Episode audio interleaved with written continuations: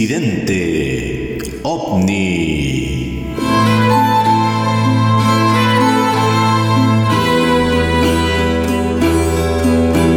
La actualidad del fenómeno OVNI. Novedades en la investigación nacional, comentarios y debate en este espacio semanal de libre expresión. Para algunos, el Santo Grial es el código fuente de un software para nosotros, incidente ovni es la conexión con una realidad oculta, paradojalmente a la vista de todos. Hoy hablaremos del complejo megalítico Pumapunku ubicado en el altiplano boliviano y nos adentraremos en sus misterios, pese a los ocultos esfuerzos por cubrir sus secretos. Recordaremos los 22 años del estrellamiento de un ovni en la localidad de Paiguano, región de Coquimbo, Chile, y revisitaremos el incidente Roswell ocurrido hace 73 años en el desierto de Nevada, Estados Unidos, y su legado de 73 años de silencio. Luis Layton nos llevará a un lugar ubicado en el altiplano boliviano, Pumapunku, la puerta del Puma.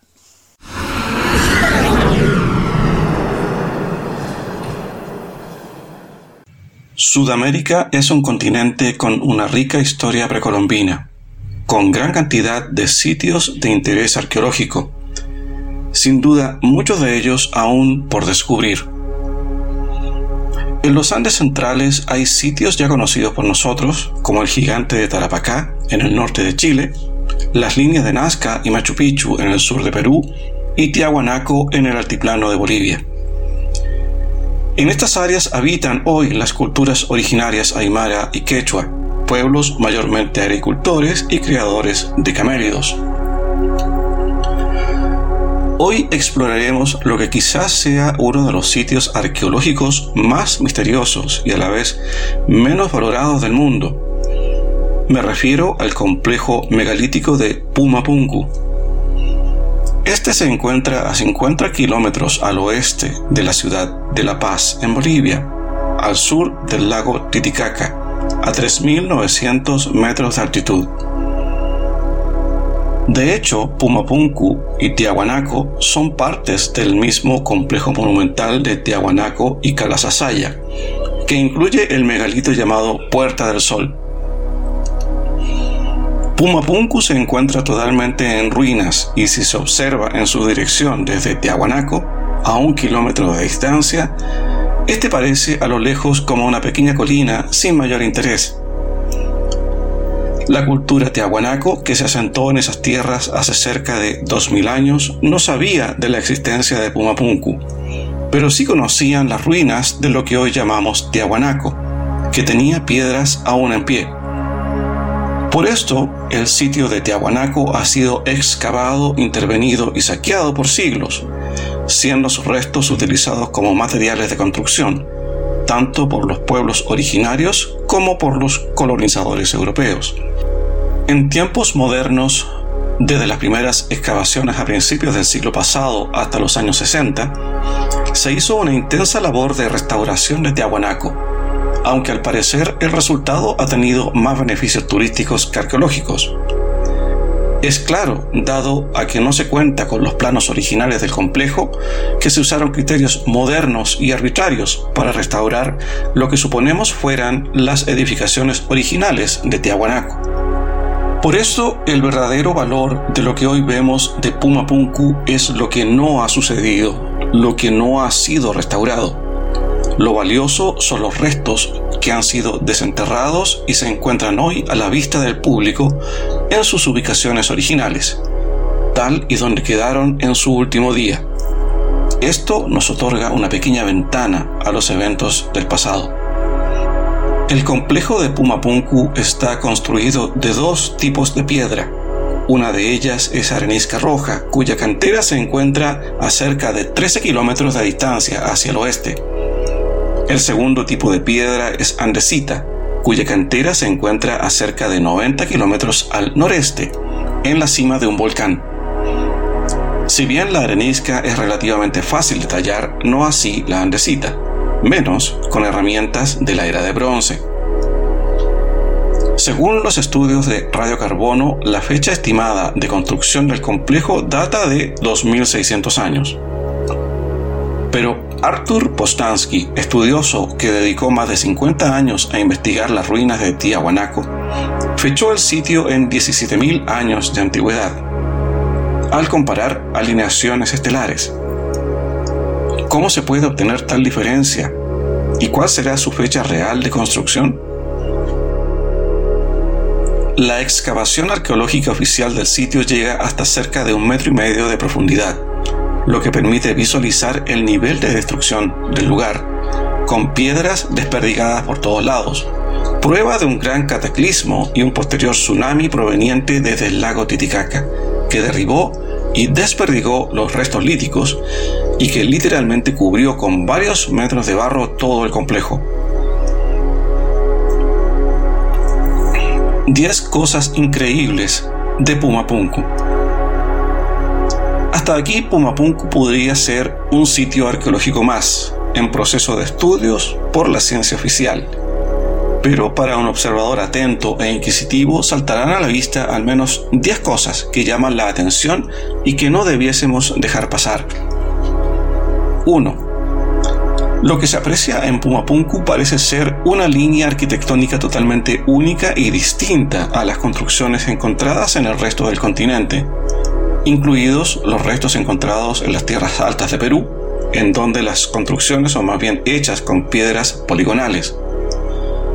En el caso de Pumapunku, el trabajo en roca es netamente lineal, con superficies extremadamente lisas. 2. Un tipo de piedra descubierto en Pumapunku son los así llamados bloques H. Solo unas pocas piedras quedan, siendo talladas en la andesita de mayor dureza.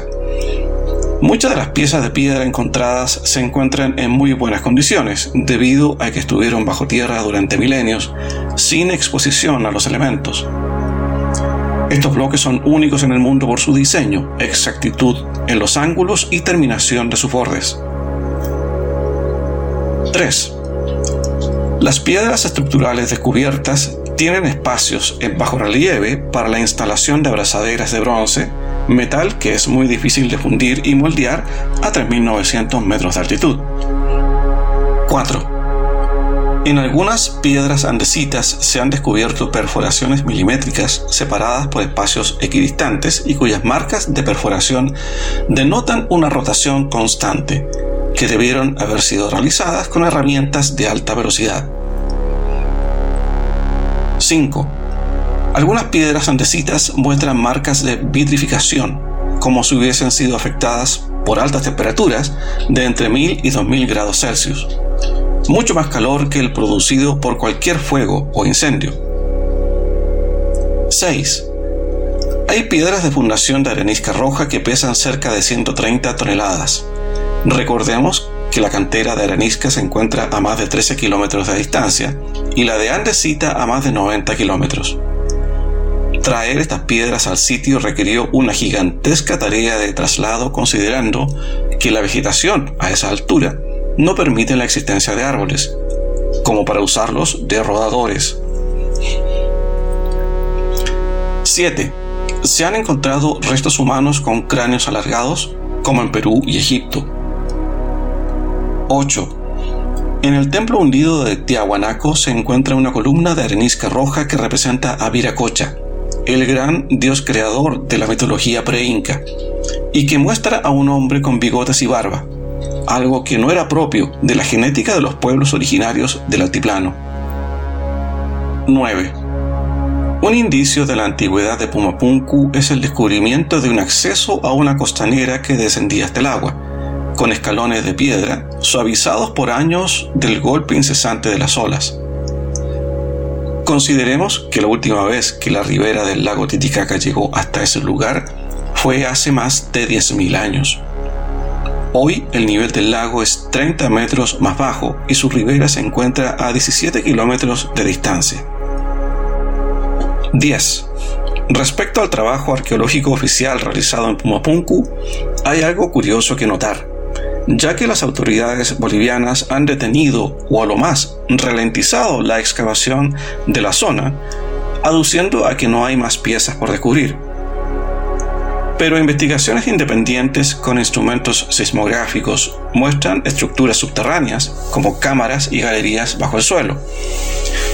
Es más, el investigador norteamericano Brian Foster, quien ha visitado el lugar de forma constante por varios años, notó que los encargados del sitio han estado rellenando ciertas áreas con tierra en vez de despejarlas. En vez de descubrir el pasado, lo están cubriendo podemos concluir que la cultura teahuanaco llegó al lugar hace cerca de 2000 años, encontrando el sitio en ruinas. Hoy vemos solo una porción mínima de lo que fueron las edificaciones, como piedras esparcidas por el suelo, y aún así, estos fragmentos son alucinantemente perfectos, esculpidos algunos de ellos sobre rocas extremadamente duras. La vitrificación de algunas piedras puede suponer la existencia de una fundición de metales en el sitio a altísimas temperaturas, pero a 3.900 metros de altitud eso resulta imposible por la falta de oxígeno.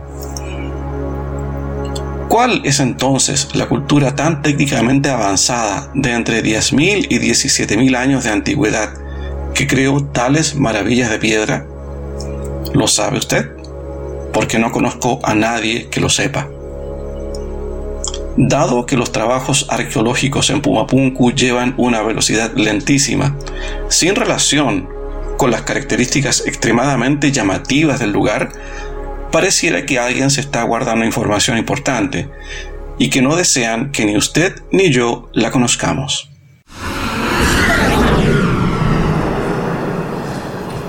1998 comenzó con un mes de enero muy cálido por efectos de la corriente La Niña. El mes de julio nos sorprende en el cosmódromo de Baikonur en Kazajistán, donde es lanzado al espacio el satélite Fasat Bravo 1. El mes de octubre, en cambio, estuvo marcado por la detención del general Augusto Pinochet en Londres y el estrellamiento de un ovni en la localidad de Paiguano. Héctor Marín, quien tuvo la oportunidad de estar en el lugar, nos cuenta qué fue lo ocurrido allí octubre 7 de 1998. Cerca de las 15.50 horas, un fuerte estruendo rompió la habitual tranquilidad de la apacible localidad de Paiguano. Paiguano, una hermosa comuna al interior del valle de Elqui, de la cuarta región de Coquimbo, distante 560 kilómetros de Santiago de Chile. Varios testigos del hecho, entre los que se contaban vecinos, policías campesinos, profesores niños y funcionarios municipales observaron con asombro la colisión de un objeto volador no identificado en las laderas del Cerro Las Moyacas. Según el relato, el objeto era muy parecido a un disco metálico, como una lenteja, el que reflejaba por el sol un brillo metálico muy parecido al del mercurio líquido. Según cuentan los testigos, el objeto se habría partido en dos, quedando los fragmentos esparcidos en sus laderas.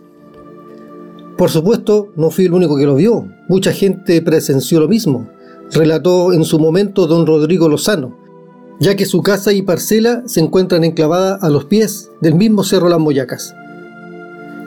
Para sumar al misterio, se produjeron varios cortes en las transmisiones de radio, televisión y telefonía, debido a que las antenas repetidoras de la región de Elqui presentaron fallos de comunicación debido a los fenómenos electromagnéticos. En no más de 40 minutos después del estruendo, ocurrió lo inimaginable para los vecinos. Toda la zona quedó bajo el control militar. El encargado de prensa de la alcaldía de Paiguano quiso dar a conocer a los medios periodísticos lo sucedido, pero recibió un llamado, presuntamente de un agente de la NASA Chile con asiento en la radioestación de Longovilo, sexta región al sur de Santiago el cual con un precario español le recomendó cancelar la conferencia, agradeciendo no entregar ninguna información por el momento. Claramente esa fue una tensa noche. Nuevamente se interrumpe la tensa calma durante la madrugada del día siguiente, debido al sonido inconfundible de los helicópteros militares. Para sorpresa de los carabineros y militares, estos eran aparatos Black Hawk norteamericanos, los que sobrevolaron toda la noche la zona hasta que amaneció.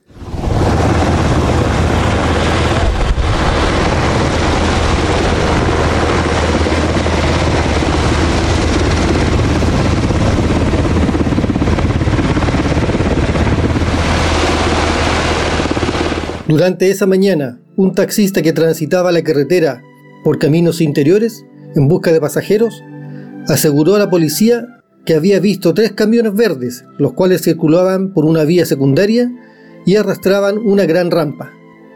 Según su descripción, iban enormes objetos metálicos de estructuras curvas y de color gris, con tonos plateados. Estos quedaron a la vista parcialmente descubiertos por efectos del viento sobre las lonas. Dos días después de la colisión, un grupo de vecinos, acompañados por personal de carabineros de la tenencia local, subieron por su propia cuenta al Cerro Las Moyacas. Tras seis horas de viaje, llegaron al lugar del impacto para ver con sus propios ojos los restos del misterioso objeto, no encontrando nada, ni un solo vestigio del supuesto aparato, solo tierra y las piedras de costumbre. Meses después del ocurrido incidente, las teorías para explicar la procedencia del objeto fueron varias. Primero se dijo que era un globo meteorológico, después que era una sonda espacial extraviada. Más tarde que era un vehículo volador teledirigido debido a los ejercicios tradicionales de la Operación UNITAS número 39 de las Marinas de Guerra de Estados Unidos y Chile, desarrolladas en las costas de Coquimbo. Un dato a considerar es que los ejercicios de guerra finalizaron el 26 de septiembre, casi dos semanas antes de que se produjera el incidente en Paihuano. 22 años después, los vecinos de Paihuano aseguran a quien quiera escuchar que algo muy extraño cayó desde el cielo esa tarde de octubre de 1998. Es por eso que no muchos tardan en llamar a este caso el Roswell chileno, en alusión a la famosa y supuesta caída de una nave espacial tripulada en el desierto de Nuevo México, en Estados Unidos, en 1947. Lo recordado por los vecinos es que un ovni, objeto volador no identificado, se estrelló contra la ladera del Cerro Las Moyacas y que horas más tarde se montó un elaborado y secreto operativo para rescatar los restos de la nave, dando así comienzo a una gran historia, una leyenda de los tiempos modernos, una historia que los habitantes del apacible Paiguano no olvidarán jamás.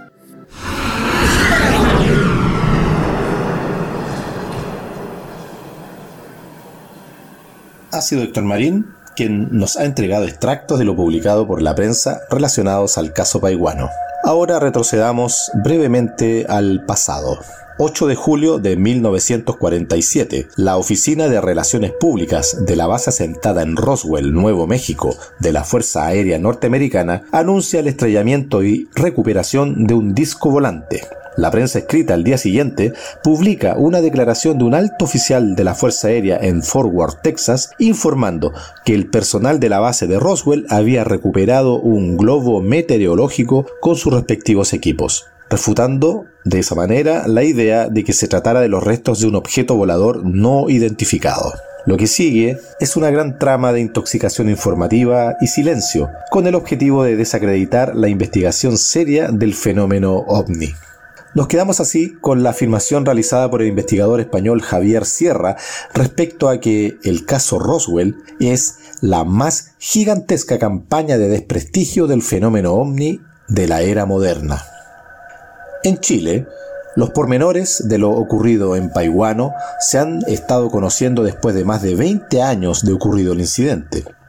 La prensa escrita se limitó a estructurar una historia con la ínfima información que quedó disponible luego que se extendiera un manto de silencio a toda opinión, frase o declaración emanada tanto de efectivos militares involucrados como de funcionarios de la administración del Estado presentes en el lugar.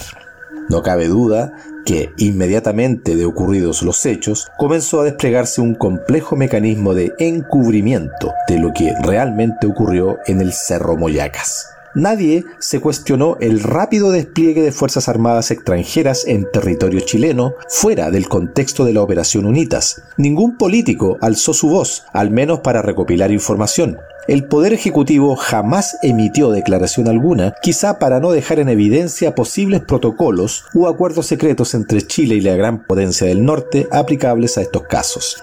Las lecciones aprendidas en Roswell sin duda se aplicaron de forma muy eficiente en Paiwano.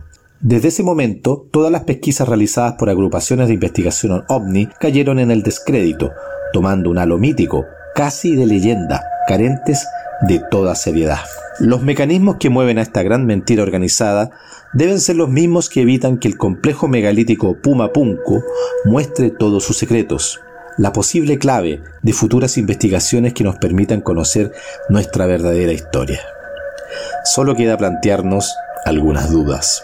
¿Y si fuera cierto que existió realmente un estrellamiento de una nave espacial en Roswell y en Paiwano? Si fuera verdad que en ambos casos se rescataron cuerpos de entidades biológicas extraterrestres y que verdaderamente los restos recuperados en el Cerro Moyacas siga permitiendo vertiginosos avances en tecnología civil y militar, un boleto premiado para el gobierno de los Estados Unidos. Nuestro boleto se lo llevaron. Este podcast es el resultado de un trabajo colaborativo de Luis Leighton, Alejandro Gallardo, Héctor Marín y Miguel Ángel Palacios. Producción y edición Jorge Miranda. Incidente OVNI.